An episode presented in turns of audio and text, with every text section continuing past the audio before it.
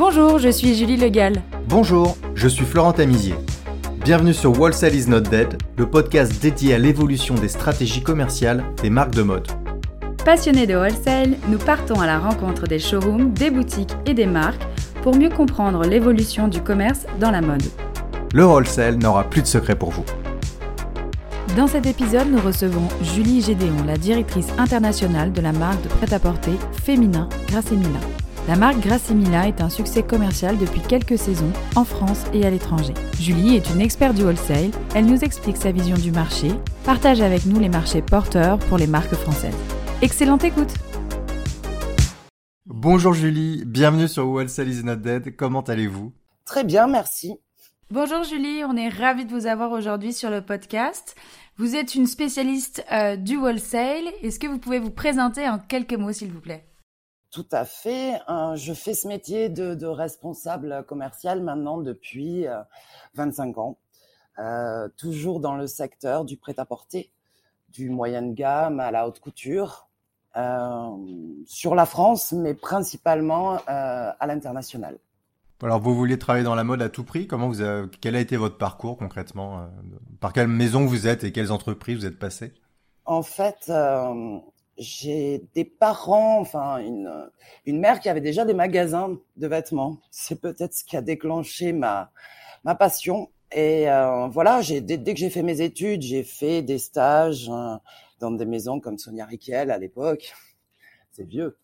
Euh, et puis je suis rentrée euh, tout de suite, euh, tout de suite chez Derry en fait, qui a été ma première expérience, qui était une expérience hein, fondamentale puisqu'en fait je suis rentrée pour un poste plus import-export suite à mes études, et c'est eux qui ont qui ont décerné chez moi une capacité commerciale importante, et c'est là que ma carrière a commencé. Puis j'ai changé de société et de marque euh, jusqu'à aujourd'hui, principalement pour me former à, aux nouveautés, aux besoins que j'avais moi professionnellement euh, d'apprendre. Donc je suis passé entre autres chez Cinequanon, principalement euh, pour le retail, qui était un besoin à cette époque-là. Après j'ai travaillé euh, dans la haute couture chez Thierry Mugler.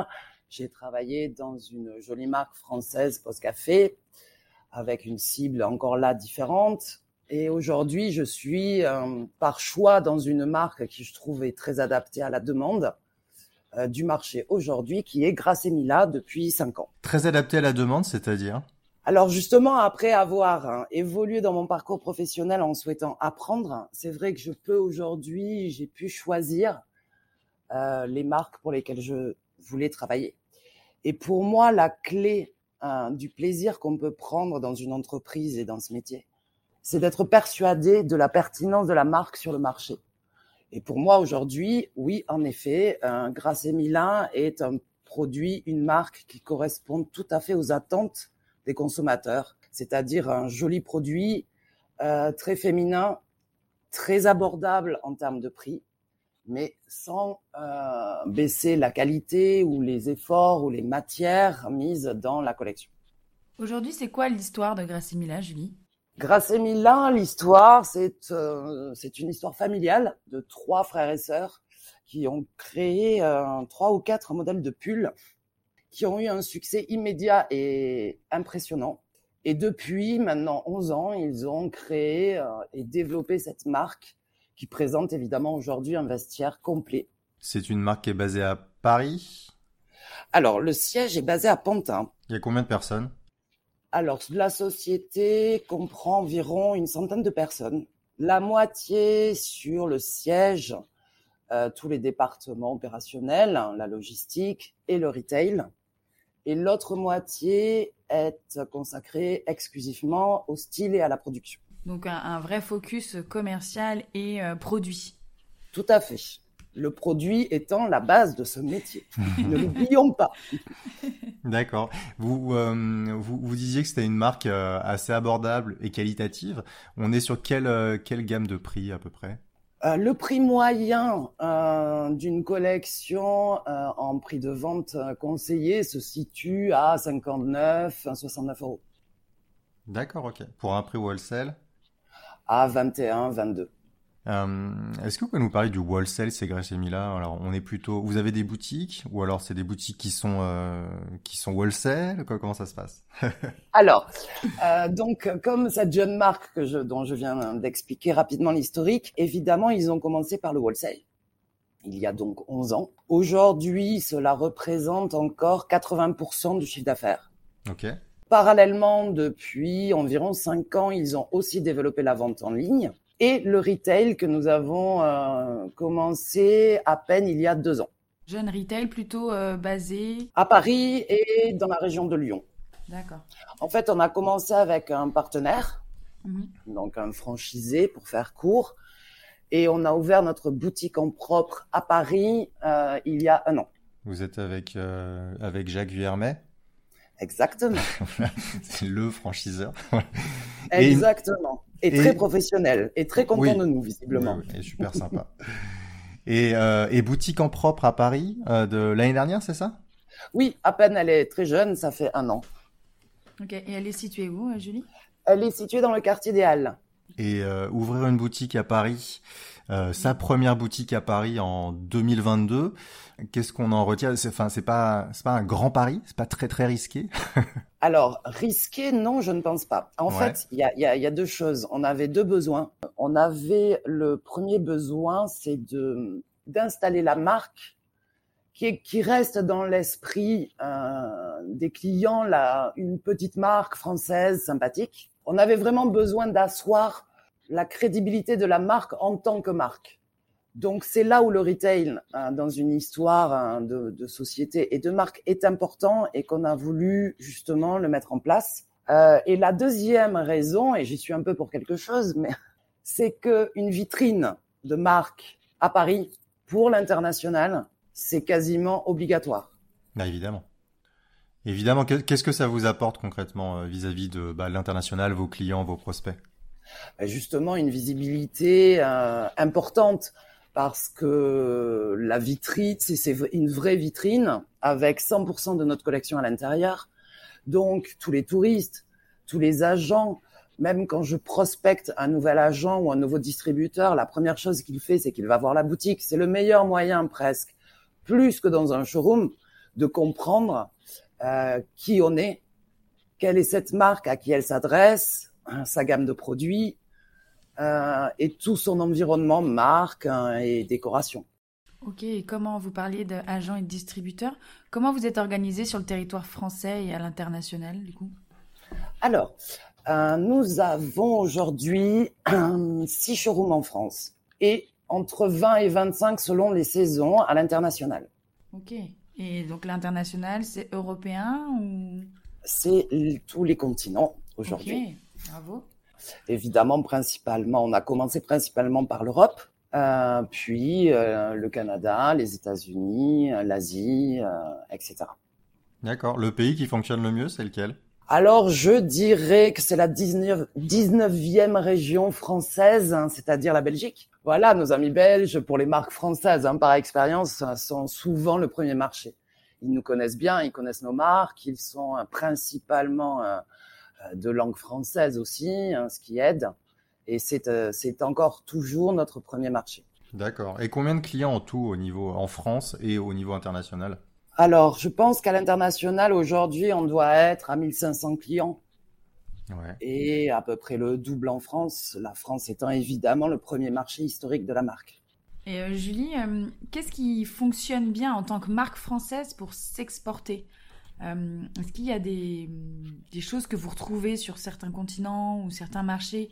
Qu'est-ce que qu'est-ce qu'une marque française a comme avantage sur le développement euh, de certains secteurs? Je pense que le- le- la renommée de la France en termes de mode euh, est toujours présente.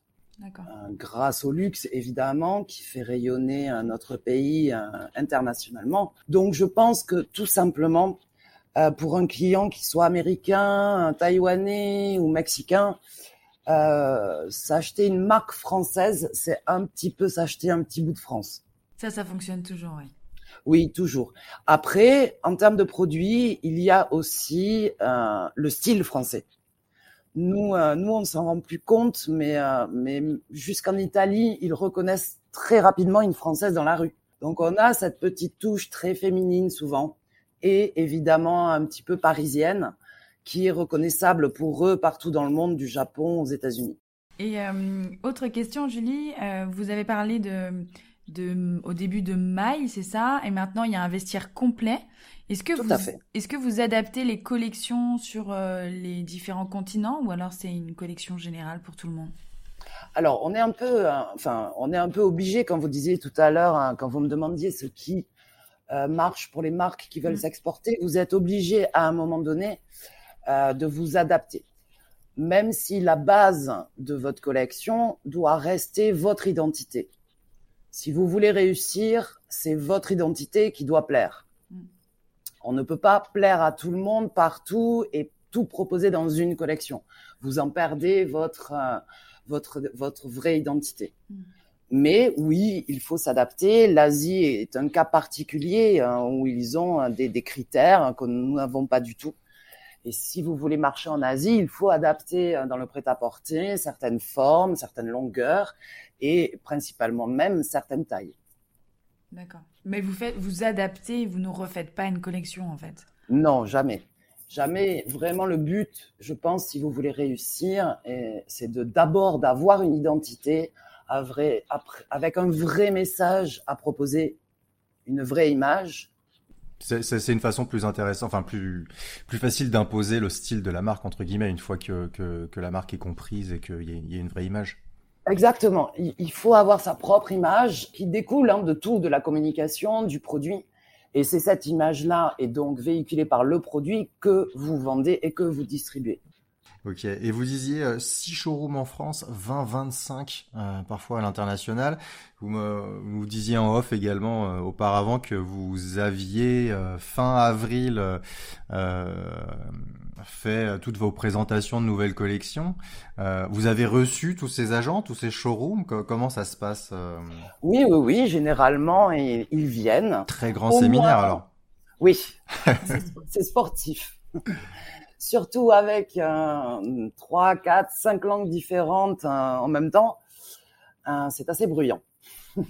Mais c'est un peu obligatoire et ça reste très très sympathique. Et ça crée, si vous voulez, du team building sur les cinq continents. Donc c'est assez drôle, mais c'est aussi évidemment très utile. Pour moi, c'est indispensable de les voir ou qu'ils viennent au moins une fois par saison. Ok, et ils repartent tous avec un set de collection alors, nous envoyons avant. Ouais, avant, ouais, ok. euh, oui, nous envoyons avant. Euh, on est à, oui, voilà, entre 30 et 35 collections.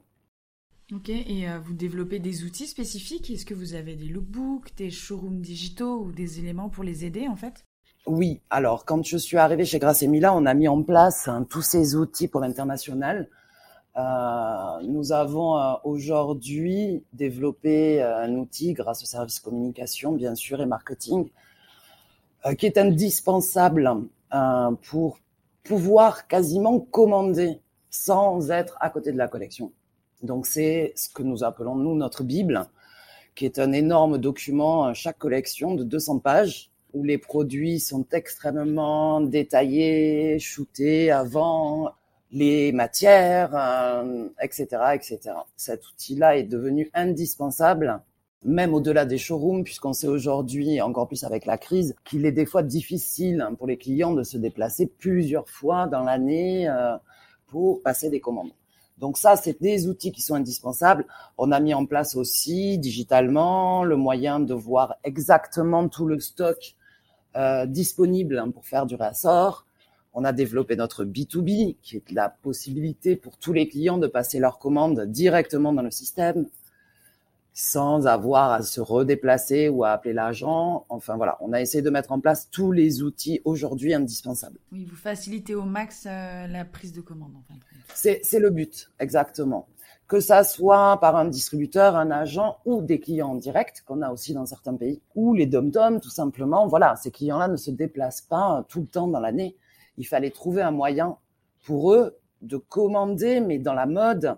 Euh, on a l'équipe communication a créé un, outil qui est vraiment euh, très très travaillé, où le détail est, enfin vraiment, vous pouvez passer une commande des yeux fermés. C'est un document papier ou c'est entièrement digitalisé? Il y a les deux. C'est digitalisé. C'est digitalisé, ouais, d'accord. Oui. Et vous, vous, vous passez vos commandes en... Vous êtes une marque plutôt pronto ou pré-collection? Alors, on est entre deux. Vous êtes entre les deux? Ouais, Vous avez deux types de... Oui, on a un, on a, on a un calendrier un petit peu spécial. Euh, on est entre deux, mais on est, euh, on va passer, euh, je pense très rapidement sur un rythme du coup beaucoup plus préco.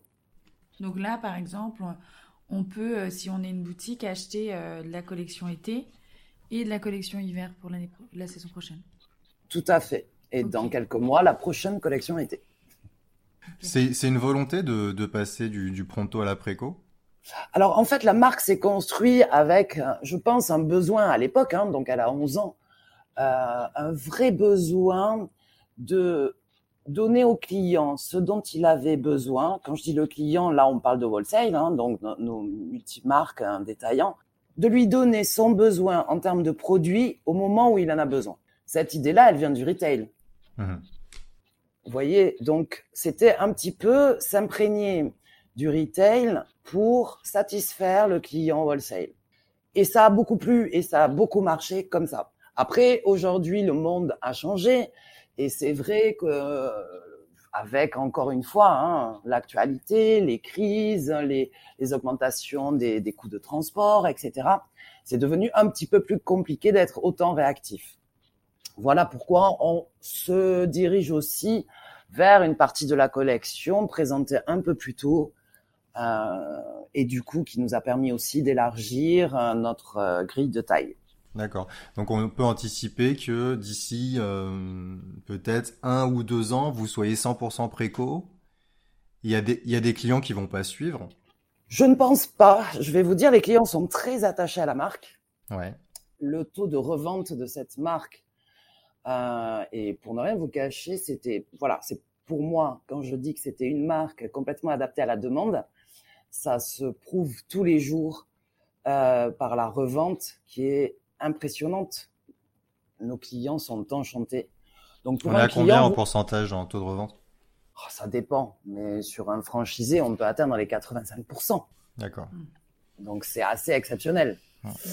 Donc, euh, et tous nos clients sont très contents de cette revente-là. Donc, si vous voulez, comme on n'était pas vraiment en pronto en fait, hein, on était déjà entre les deux, ça ne change finalement pas grand-chose. Ouais, ouais. Parce que la, la, la question euh, par rapport aux agents et aux distributeurs, distributeurs, on imagine que comment ça peut fonctionner, mais un agent euh, à l'export, donc on vous parliez de Taïwan, un agent à Taïwan peut fonctionner en pronto?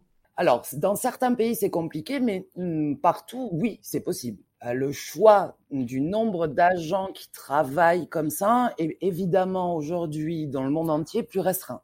D'accord. certains sont vraiment spécialisés là-dedans.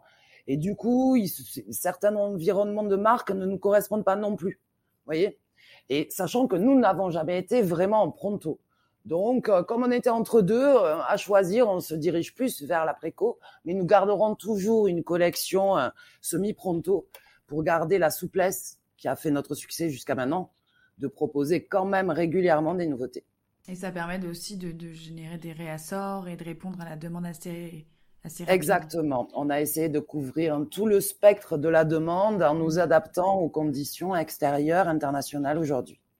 Ok. Et en termes de proportion, euh, sur le, le, réassort, le préco, le pronto, tout ça, comment ça se situe à peu près? Justement, notre première grosse collection chaque saison est représentée euh, toujours 70% du, du chiffre d'affaires. D'accord.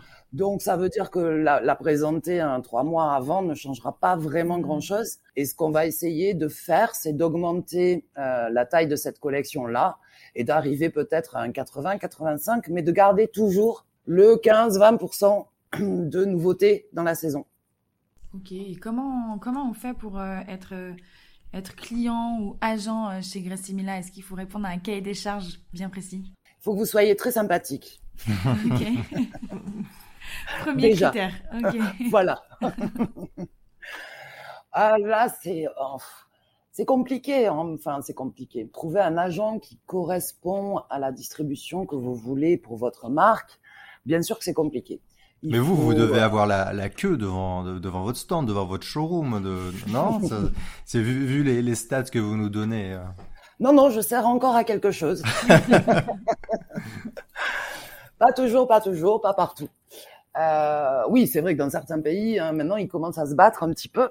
Euh, mais comme on est assez fidèle, on garde en général hein, nos partenaires, euh, que ça soit détaillant ou agent ou distributeur, hein, plusieurs années. Moi, je j'en ai recruté beaucoup quand je suis arrivée il y a cinq ans. C'est toujours les mêmes. Voilà, ça aussi, c'est important. On y reviendra peut-être. Si vous nous, deviez nous raconter un petit peu le, le, voilà, les méthodes ou la façon de faire pour, pour une marque qui se dit, tiens, moi aussi, j'aimerais avoir un réseau d'agents énorme partout dans le monde comme ça. Comment ça, comment ça se crée? C'est au fil des années, c'est du réseau? Principalement du réseau. Maintenant, le réseau ne fait pas tout puisque vous pouvez avoir un réseau et travailler dans une autre marque un, jour qui ne correspond pas au réseau que vous aviez avant.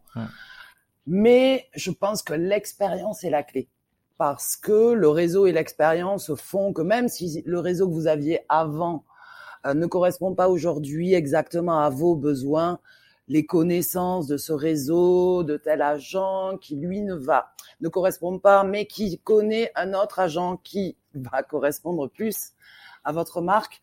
Donc ça, c'est le réseau et c'est l'expérience avec quelques techniques pour les trouver, mais je les trouver, mais je ne peux pas tout révéler. Non, bien sûr. Mais ce qu'on peut retenir, c'est que euh, c'est pas forcément la marque qui va trouver un agent. C'est euh, le commercial, directeur du, du, développement, directeur de la marque qui est derrière, qui, à travers sa personnalité et son réseau et son expérience, va réussir un à convaincre et deux à ouvrir des pays ou à développer. Donc euh, il y a quand même un personal branding que vous avez développé au fil des années pour euh, développer ce réseau. Oui, c'est exactement ça en fait. C'est vraiment ça. Euh, ça, m'arrive encore hein, sur certaines. Je crois que non, en fait, je dis ça, mais non. J'allais dire, ça m'arrive sur certaines zones de partir avec une feuille blanche, euh, voilà, et de, de, vraiment faire euh, de la vraie prospection. Mais en fait, non, puisqu'il y a toujours soit quelqu'un dans votre réseau qui travaille dans ce pays, qui, voilà. Oui, en effet, c'est un réseau et une expérience qui va aussi vous aider à aller vite pour trouver les bonnes personnes et les cibler plus professionnellement. Ouais. Et au niveau export, vous, le terrain, vous y croyez encore? Ou alors, euh, grâce à Insta, à la digitalisation, à ces outils, ces, nouveaux hubs d'agents qui peuvent exister, on, on, peut se débrouiller aujourd'hui? Alors, euh, je pense que c'est indispensable. Euh, tous ces outils-là, ben, pendant le Covid, ça l'a bien prouvé. C'est indispensable, mais moi, je crois encore au rapport humain et à la rencontre humaine. Je ne recrute jamais un agent quel que soit dans le monde, sans être allé voir son showroom, sans être allé le voir, faire connaissance et voir comment il travaillait. Et derrière, je dirais, dans le management de l'existant, je vous avoue qu'encore aujourd'hui, encore aujourd'hui, avec euh, des agents et des distributeurs avec qui je travaille déjà depuis plusieurs années, le fait de les voir dans ces présentations de collection ou d'aller faire une visite annuelle, c'est quand vous êtes sur place, complètement, je dirais, euh, euh, focus sur lui et sur son activité dans son pays, que vous allez, alors professionnellement ou extra-professionnellement, hein, un dîner, un déjeuner, du coup balayer tous les besoins qu'il pourrait avoir. Et ça, je pense que dans une vidéo conférence avec un thème, vous ne le faites jamais à 100%. C'est vraiment cette petite. À chaque fois, je me dis ça on n'aurait pas, on n'en aurait pas parlé si j'étais pas venue. Et euh, de votre point de vue, Julie, euh, le métier d'agent a changé depuis, depuis quelques années? Non. Il reste le même, euh, on va dire, avant le Covid, enfin, il y a, entre il y a 10 ans et maintenant, il reste le même. On, leur demande les mêmes choses et les clients aussi? Oui, le, métier d'agent en, tant que tel n'a pas vraiment changé il est plus difficile, mais le monde est plus difficile, la distribution est plus difficile, euh, donc ça fait aussi un tri. Mais l'agent reste quand même, euh, s'il est professionnel, le, lien, si vous voulez, entre la marque et le détaillant partout dans le monde. Donc c'est c'est vraiment lui le lien et nous, moi j'appelle ça des partenaires, j'appelle pas ça des agents ou des distributeurs. Et quand vous dites que c'est plus difficile, c'est par rapport à il y a ah, bah. moins de clients Oui, voilà, le, le, nombre de clients, la façon de consommer a évolué, a changé. Euh, le retail est devenu plus difficile. Euh, les crises, alors moi à l'international, hein, il y a tous les ans ou tous les six mois, il y a un pays qui est en crise, un autre qui va bien, puis ça change. Puis, bon, c'est un, une chaise musicale. Euh, oui, il est plus difficile. Non, simplement parce que le monde a changé. Il est plus difficile aujourd'hui, je crois qu'on le voit dans l'actualité, d'avoir une marque pérenne qui continue à se développer. Voilà, tout est plus difficile. Mais ça a aussi permis, je vous dis, de rendre les gens, euh, les bons agents très professionnels, beaucoup plus actifs et qui ont dû, eux aussi, comme les marques, s'adapter aux nouvelles technologies, utiliser des nouveaux outils et réfléchir à comment continuer ce métier, l'adapter aux problèmes. Et c'est bien d'évoluer. Julie, on voit le, le stand que vous avez sur le salon du Who's Next, qui est un des, un des plus grands, un des plus impressionnants quand on est à l'extérieur. Euh, vous, vous, vous, participez à beaucoup de salons? Non, clairement non. Euh, le Who's Next, c'est historique aussi. Hein. C'est, on le fait depuis le début. Donc ça. Ça, ça euh, fonctionne encore. Oui, très très bien. La dernière session, on a fait, euh, on a refait des chiffres euh, meilleurs qu'avant le Covid. Donc, euh, d'accord. Donc non, les salons ne sont pas morts. Ce qui a été dit pendant un certain temps, c'est vrai que beaucoup ont disparu. Nous, nous, nous faisons le Who's Next, nous faisons deux salons en Angleterre, le Pure et le GATC à Manchester, euh, qui couvrent bien le nord du coup de l'Angleterre. Et après, là, nous commençons justement à refaire les salons en Asie. À refaire parce que fait avant Covid, c'est ça? Oui, on a on planifiait de les faire avant le Covid. Euh, on a attendu aussi nous de nous adapter en termes de taille. Et puis c'est vrai que ben, depuis le Covid, quand même, pendant deux ans, on n'a pas vu les asiatiques et on n'y est pas allé non plus. Mm. Ouais. Donc salon en Asie, on est sur le Japon. On est sur des salons et sur tout le programme euh, sponsorisé par la Fédération française du prêt-à-porter avec l'aide du défi. Et eux, en fait, par l'intermédiaire du défi, proposent des participations et des subventions mmh. euh, pour certains salons. Oui, c'est ça. Donc il y a des subventions à hauteur de 40 ou 50% parfois pour participer à des salons, ce qui est vraiment pas négligeable quand on ah doit emmener une équipe et payer son stand et les hôtels, etc. à, l'étranger. Et en plus, ils organisent des, des petites, euh, des mini salons ou des petits pop-up stores dans des grands malls euh, en Asie, c'est ça. Hein ah oui, ils font des hyper même intéressant pour prospecter. Ouais. Ah oui, c'est indispensable. Et puis pourquoi se priver euh, Et je sais que ça n'existe pas dans beaucoup de pays parce que mes agents me le disent. Mais quand même, en France, on a cette chance-là d'avoir entre le défi, la Fédération du prêt-à-porter, euh, Business France, euh, des solutions euh, pour réduire les coûts de certaines campagnes de prospection qui sont quand même très importantes. Ok. Et les USA, vous, vous y êtes présent Oui. Ok, mais vous faites pas de salon là-bas. Pourtant, il y en a beaucoup. Alors, il y en a beaucoup, mais dans notre secteur, il y en a, il y en a euh, principalement à New York et à, et à, Las Vegas. On fait celui, euh, mon distributeur fait celui plus ou moins de Las Vegas. Ok. En fait, nous, l'idée, si vous voulez, c'est que les États-Unis, c'est un marché très très particulier, très grand, qui fait rêver, mais qui est très compliqué et qui est surtout très grand. Aujourd'hui, on a trois showrooms là-bas. Pour tout vous dire, je dois mettre chaque saison des priorités. Voilà. Donc, je mets des priorités. En ce moment, c'est l'Asie. Euh, J'en ai parlé avec mon distributeur qui s'occupe aussi du Canada. Et donc, on fait par étapes. Après le Covid, on a mis la priorité sur le Canada sans laisser tomber les États-Unis. Mais les États-Unis, euh, ce marché est du coup tellement grand, avec des coûts très élevés, si vous voulez faire connaître une marque, qu'on a dit qu'on prenait voilà le temps d'installer d'abord le Canada, moi l'Asie de mon côté, et qu'après on déciderait le moment venu de mettre toutes nos forces, y compris financières peut-être, dans ce marché-là. C'est vrai que sur ce podcast, on parle peu du Canada. Julie, vous êtes une des premières à nous en parler. Mmh. Euh, c'est un ah, marché. ben oui, c'est ça. J'allais vous. C'est pour ça quelques mots sur le Canada. C'est un marché porteur pour les marques françaises? Ah le, ah, le Canada, c'est un des meilleurs marchés pour les, les marques françaises. Pourtant, il y a des, les gens sont, sont plus grands. je sais qu'en chaussures, c'est compliqué aussi. Sont, c'est un, un, marché où les tailles sont pas forcément les mêmes. Alors, écoutez, non. Euh, nous, on n'avait pas d'XL. Évidemment, ils sont contents si on, on, le développe. mais sans plus. Enfin, je veux dire, non, pour une marque de vêtements féminines, voilà, nous on ne taille pas petit, on n'est pas une marque italienne. Même au niveau des matières.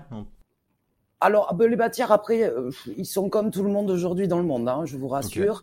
Nous, 70% de la collection aujourd'hui est en matière hein, soit euh, brevetée, soit certifiée, éco-certifiée ou naturelle. je parlais de la chaleur pour l'hiver, par exemple. Ah oui, bah écoutez, nous, on fait pas des doudounes euh, en duvet, mais ça nous empêche pas de vendre au Canada. Ok. Il faut savoir que dans ces pays, en fait, euh, il vous dit ça souvent d'ailleurs. Oui, les pièces outdoor, en effet, euh, ils ont besoin de choses chaudes mais ils mettent et l'été la climatisation et l'hiver le chauffage à fond. Ils vous disent tout ça, c'est-à-dire que dans les bureaux, vous n'avez personne en pull avec une écharpe. Et c'est un marché où vraiment ils adorent les marques françaises et ils les connaissent bien. Hein.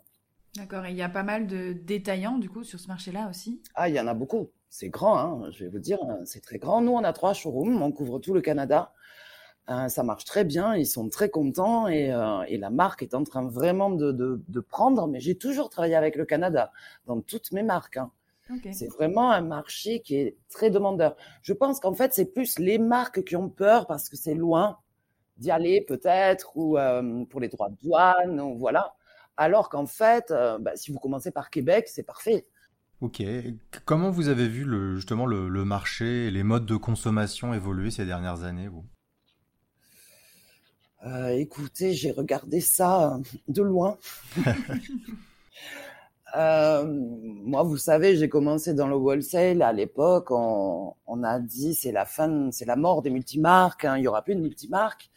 On le disait à l'époque, on le disait à l'époque de René Derry, par exemple, parce que euh, c'est quand même une institution du wholesale, hein, René Derry. Hein. C'est un ah super développement. Hein. Euh, et je n'en suis partie que parce qu'il ne voulait justement pas faire trop de retail, mais sinon j'y serais restée. Ouais on a dit c'est la mort des, détaillants. Euh, voilà, il faut ouvrir. Je vous dis avec les arins qui arrivaient, il faut ouvrir du retail, du retail, du retail. d'accord. Donc, et c'est d'ailleurs pour ça que je suis allée chez Sinequanon aussi pour apprendre tout ce secteur-là. Et puis le Covid est arrivé. Je pense que le Covid a euh, donné les limites aussi de ce qui pouvait se passer quand sa distribution était à 100% en retail. Entre-temps, évidemment que les ventes hein, des e-shops euh, s'est développée et ça, elle est toujours présente. Même si aujourd'hui, on sent pour la première fois dans les grands acteurs des petites baisses bah, qui sont dues aussi aux problèmes de transport internationaux, de coûts, d'énergie. Ça devient de plus en plus dur de livrer un client partout dans le monde pour un certain prix euh, en gagnant toujours de la marge. Donc en fait, pour moi, tout en regardant cette évolution-là, je vous dis la clé aujourd'hui, et ça j'en suis 100% persuadée, c'est de d'être présent sur les trois canaux de distribution. Pour moi, c'est vraiment la clé. C'est la stratégie un peu de Grace Mila, vu les ce que nous disiez au début. Le web depuis 5 ans, le retail depuis 2 ans, toujours 80% sur le wholesale. Voilà, c'est et c'est pour ça que j'y suis bien et que et que stratégiquement on s'entend bien et on continue à développer sereinement parce qu'on a cette vraie volonté d'être présent sur les trois canaux.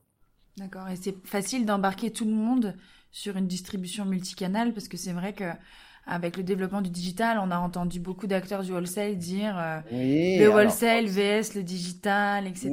Oui.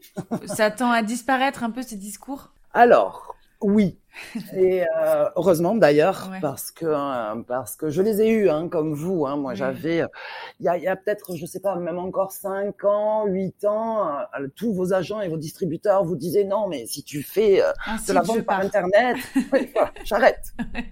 Sauf qu'entre temps, et je vous dis, le Covid a quand même du coup changé changé les choses. Vous avez vu des multimarques survivre et vendre pendant le Covid. Nous, on s'est jamais arrêté de livrer parce que justement, ils se sont mis à ces canaux-là. C'est eux qui ont commencé à développer leur vente, soit par les réseaux sociaux, soit de créer un site qu'ils n'avaient pas fait, et là, ils ont pris le temps de le faire. Donc aujourd'hui, vous avez beaucoup moins cette objection quand même. Oui, c'est ça. Maintenant qu'ils sont emparés de l'outil digital, ils peuvent plus dire. Euh, Exactement. Oui, d'accord. Exactement. Alors, c'est pas majoritaire. Il y a encore hein, quelques Gaulois qui restent, même dans mon équipe, mais que je compte bien euh, persuader d'ici une ou deux saisons. Donc c'est un c'est un savant jeu de de personnes, de volonté, de modernité, mais je vous dis, on y arrive, c'est quand même beaucoup mieux qu'il y a encore cinq ans. Julie, on arrive à la fin de cette interview. On a encore euh, trois questions euh, avant de conclure. Euh, pour vous, c'est quoi la grande problématique de votre métier aujourd'hui? Je crois que c'est la même depuis que ce métier existe. En tout cas, ce secteur existe. Hein, c'est c'est s'adapter, s'adapter au changement, s'adapter à la nouveauté et se renouveler tous les six mois, voire moins, quand on fait plusieurs collections. C'est ça la principale difficulté. Et en même temps, euh, c'est ce qui rend ce secteur euh, intéressant. Et si vous aviez un conseil ou plusieurs conseils à donner euh, à des jeunes créateurs qui voudraient se lancer dans le wholesale? Je leur dirais vraiment de, même si c'est leur tout premier client, de choisir ces partenaires-là. Alors c'est difficile parce que c'est tentant, mais pas par le montant de leur commande, mais par la pérennité de ce qu'ils peuvent apporter à leur marque je pense qu'il faut aussi savoir être patient des fois. Donc quand vous commencez, moi demain, j'aurai une nouvelle marque à mettre sur le marché. Je n'irai pas spécialement choisir les grands acteurs, d'ailleurs que ce soit les marketplaces ou hein, les grands magasins ou les gros clients. Je choisirai vraiment qualitativement d'abord les partenaires que, que je veux et que je choisis pour distribuer la marque de façon pérenne. Et quels sont les critères sur ce, sur ce point-là? Comment est-ce qu'on juge qu'un point de vente est qualitatif, hein, entre guillemets?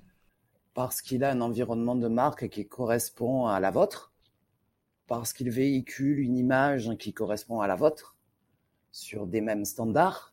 Ça peut être aujourd'hui des standards euh, d'éco-responsabilité, ça peut être des standards de matière, de qualité, de renommée.